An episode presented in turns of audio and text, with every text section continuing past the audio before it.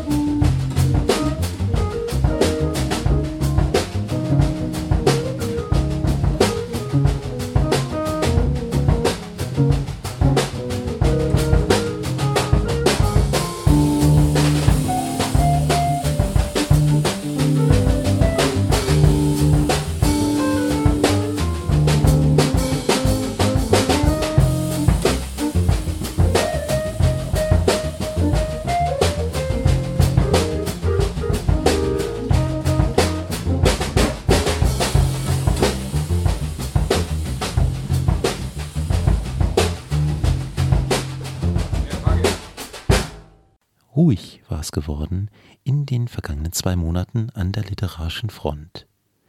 Dies war nicht nur der allgemeinen Ferientätigkeit der Hamburger Hochschullyriker geschuldet. Auch die Schrottreif-Redaktion befand sich im wohlverdienten Urlaub. Nein, natürlich nicht auf den Bahamas. Dafür würde das tarifliche Gehalt innerhalb eines gewerkschaftlich organisierten Rundfunkbetriebes auch freilich nicht hinreichen. Ach, wie schön ist Lütjensee, mag ich Ihnen dagegen mit aller gebotenen Bescheidenheit entgegenträllern. In die Idylle aus überlebenden Mücken, Dreckswasser und Nesseln brach je die neueste Veröffentlichung aus dem Zyklus Zum Geleit, dem wir uns bereits im Jänner dieses Jahres exemplarisch genähert hatten hatten wir uns vormals an den Opus herangewagt, indem wir das Poem Ausgefallen einer näheren Prüfung unterzogen, so liegt uns heute eine vierteilige Miniaturcollage mit dem Titel Der Frieden vor der Nasenspitze eine Betrachtung vor. Schauen wir uns das Werk systematisch an, so kommt es vom Ende her mit der Behauptung, ich zitiere, die Mimik ändert sich je, wenn wir erkennen, dass nicht nur das Rad, sondern auch der Käfig verlassen werden kann. Heiterkeit bestimmt den ersten Schritt. Er hat die richtige Richtung. Hier fällt dem nüchternen Leser mehreres auf gleich zwei Ebenen auf. Erstens. Ohne Not gerät der Autor in die Fänge des Monismus. Gerade aus subjektwissenschaftlicher Sicht heraus müsste die Polyvalenz der hamsterelenden Ausgangslage besprochen werden. Was passierte nun, wenn sich a. die Mimik trotz Verlassen von Rad und Käfig nicht änderte oder b. eben jene sich änderte bei Verbleib in Rad und Käfig? Und wie verhält man sich dazu? Schon diese beiden Fragen wären semesterfüllend nicht adäquat zu bearbeiten. Umso erstaunlicher, dass sich der Geleitverfasser mit geradezu abwinkender Geste gar nicht erst herablässt, diese Fragen überhaupt zuzulassen. Was uns direkt zu zweitens bringt. Wer ist er am Ende der Miniatur? Ging man unbedarft und ein wenig ehrfurchtsvoll an die Sache, was einer repräsentativen Studie zufolge die gesamte Leser- und Anhängerschaft auch tut, stelle sich diese Frage nicht, beziehungsweise nur bedingt. Er ist er.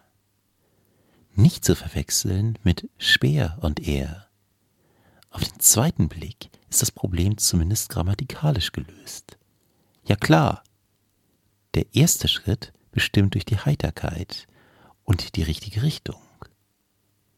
Wie oft bin ich schon vor Lachen vom Sofa oder aus dem Bett gefallen beim Genuss wahrlich großer Kabarettisten und Komiker.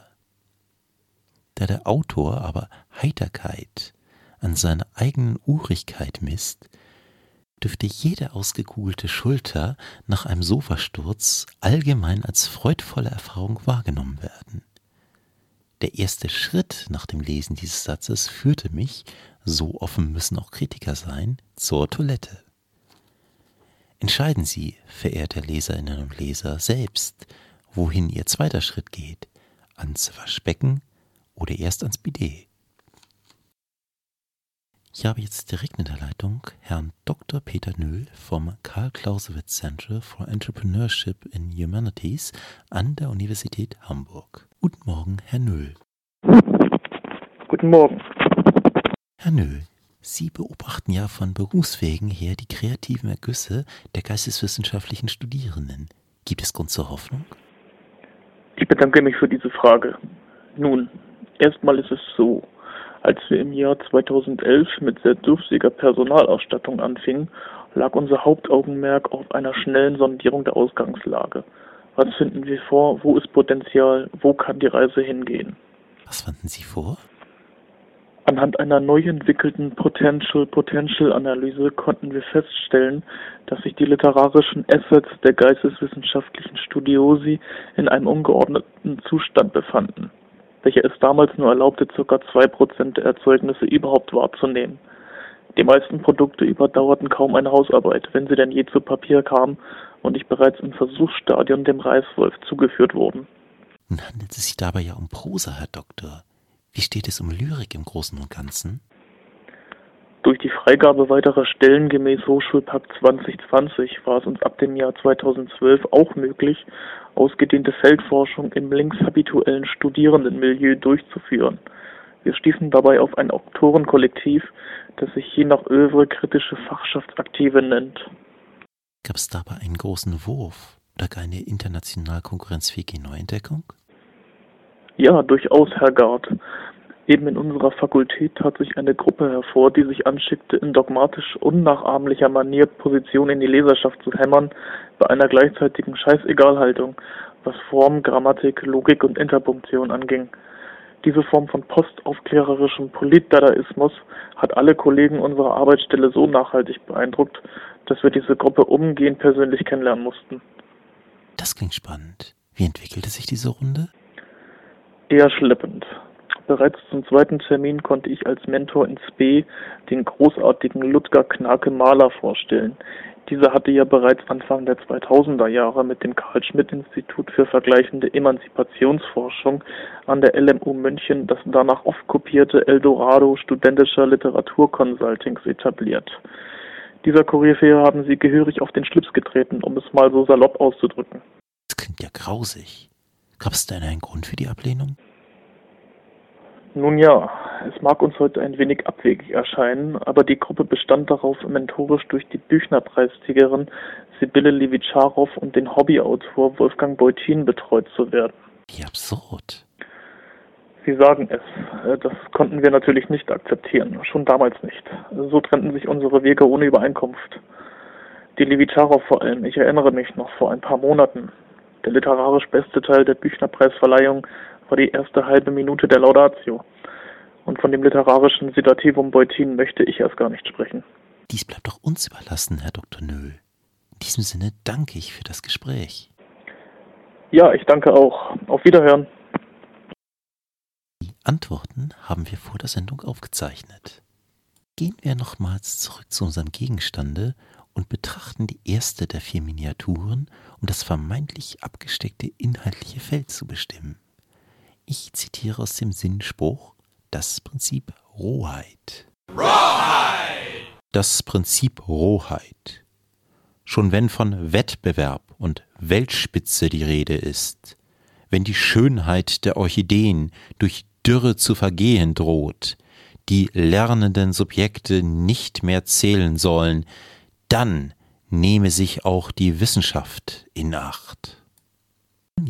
Im Orchideen-Mini-Lexikon, welches 2013 als Google E-Book erschien, werden die Eulephiae als eine besonders pflegeleichte Orchideengruppe mit über 210 einzelnen Spezies beschrieben, welche Dürre und Temperaturgefälle gut ertrügen und daher sogar als anspruchslos bezeichnet werden könnten.